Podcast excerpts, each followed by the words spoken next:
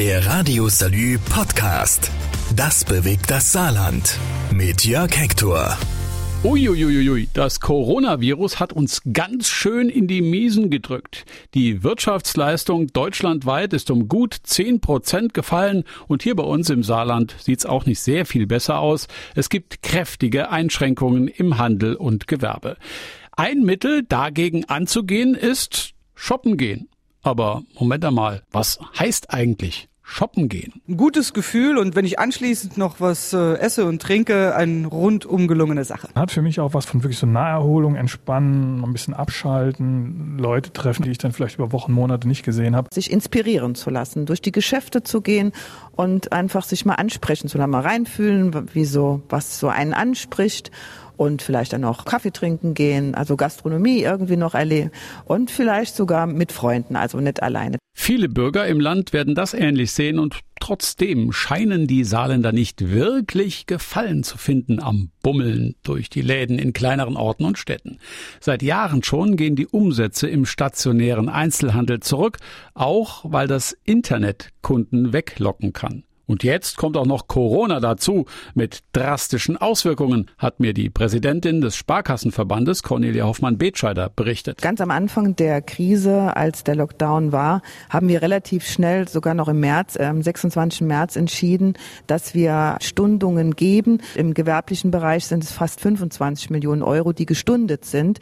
Das ist eine Verschnaufpause. Und jetzt ist es, nachdem die Lage sich jetzt so darstellt, von der Risikolage, wie, wie sie sich jetzt zeigt, Projekt vertretbar, dafür zu werben, nochmal zu sagen, der Handel muss wieder anspringen, es muss wieder ein Normalbetrieb eintreten, weil ansonsten ist das natürlich ähm, keine Lösung. Und ähm, eine Lösung wird es nur dann geben, wenn wir mit diesen Regeln einen geregelten Handel betreiben können. Ja, mit diesen Regeln, aber Corona verleidet einem schon die Lust am Schnusen, Schlendern und Schlemmen. Nur was man unbedingt braucht, wird schnell besorgt. Das Einkaufserlebnis beschränkt sich da eher auf die Beobachtung, ob nicht vielleicht doch zu viele Leute im Laden sind und die ihre Masken im Gesicht tragen, statt da unten drunter.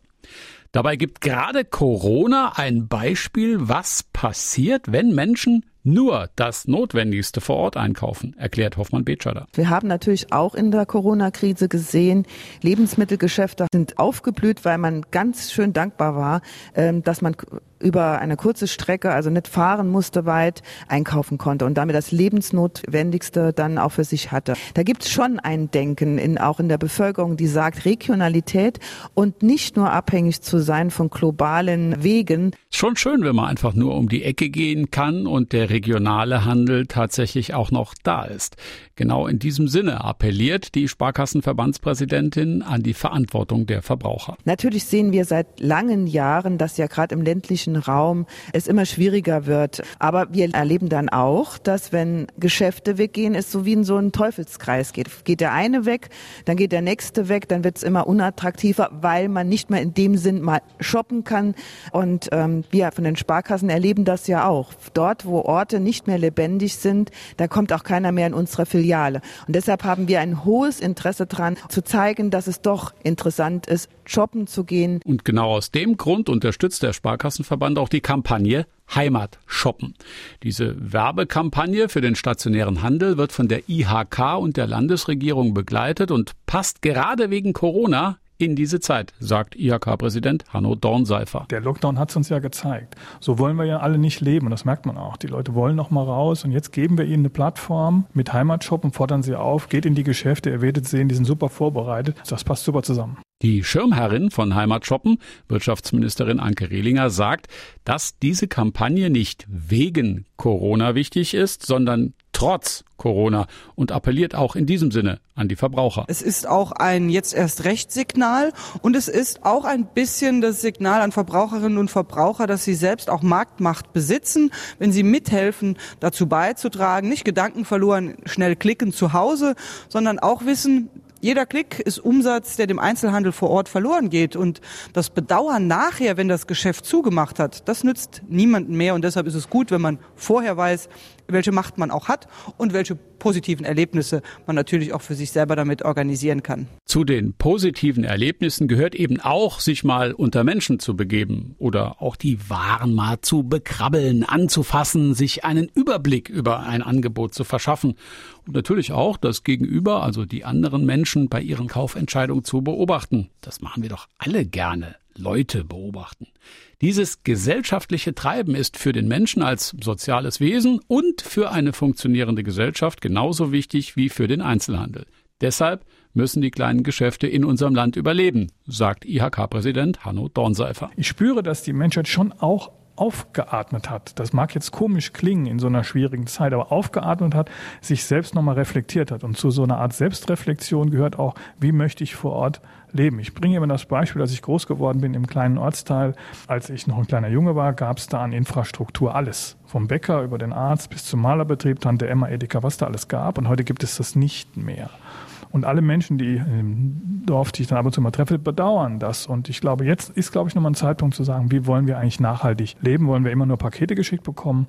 oder sagen wir, gesellschaftlich leben. Schon länger wehren sich ja Gewerbetreibende gegen die Konkurrenz aus dem Internet. Die wird auch bleiben, das ist sicher. Vielleicht sogar noch größere Stücke vom Kuchen der stationären Dienstleister und Gewerbetreibenden abtrotzen. Aber das Internet ist nur Warenbeschaffung. Ein Einkaufserlebnis, das ist was komplett anderes, hat mir Oliver Gasser verraten. Er ist Geschäftsleiter bei Möbel Martin in Saarbrücken. Wir haben auf der einen Seite die Online-Strategie, um eben auch Online-Kunden abzuholen, aber immer mit dem Ziel, auch den Kunden ins Möbelhaus zu bringen und eben die Einrichtungskonzeptionen und die Einrichtungsideen dort rüberzubringen, setzen dort auch sehr stark eben auf das Beratungsthema, weil wir eben sagen, es ist nahezu unmöglich, die Emotionalität vom Kauf einer zum Beispiel Polstergarnitur äh, online rüberzubringen. Also wir wollen, dass der Kunde sich reinsetzt, dieses Erlebnis hat, dieses Gefühl hat, okay, wie fühlt sich das Ganze an, auch dort eine kompetente Beratung hat, wo eben auch die Materialien äh, nicht nur erklärt werden können, sondern auch die Haptik und so weiter vorgeführt werden kann. Und das ganze Paket bei Möbel Martin ist dann auch noch, dass wir sagen, wir haben gastronomische Angebote und äh, machen auch rund um das Möbel einkaufen noch Aktionen, um eben ein tatsächliches Erlebnis für den Endkunden zu schaffen. Und genau daran müssen die Einzelhändler im Land arbeiten. Sie müssen die Bedeutung hervorheben, Einkauf eben nicht nur als Besorgung von Gebrauchsgegenständen zu begreifen, sondern als Happening zu gestalten. Das geht auch, wenn heute Abstand, Hygiene und Alltagsmasken dazugehören, die sogenannte AHA-Regel. Wirtschaftsministerin Anke Rehlinger glaubt, dass die Corona-Bedingungen inzwischen sogar von den meisten Saarländern akzeptiert sind. Ich habe den Eindruck, dass gerade die Saarländerinnen und Saarländer sehr diszipliniert unterwegs sind, insofern auch die Sicherheitsmaßnahmen, die Schutzmaßnahmen gut akzeptiert haben und deshalb auch ihren Frieden damit ein Stückchen schon gefunden haben. Es ist nicht das Gleiche, aber es ist etwas Neues und man wird sich auch damit arrangieren können. Was übrigens nicht nur den Menschen selber, sondern auch den Einzelhändlern sehr gut tun würde. Denn der Einzelhandel braucht die Gesellschaft und die braucht den Handel.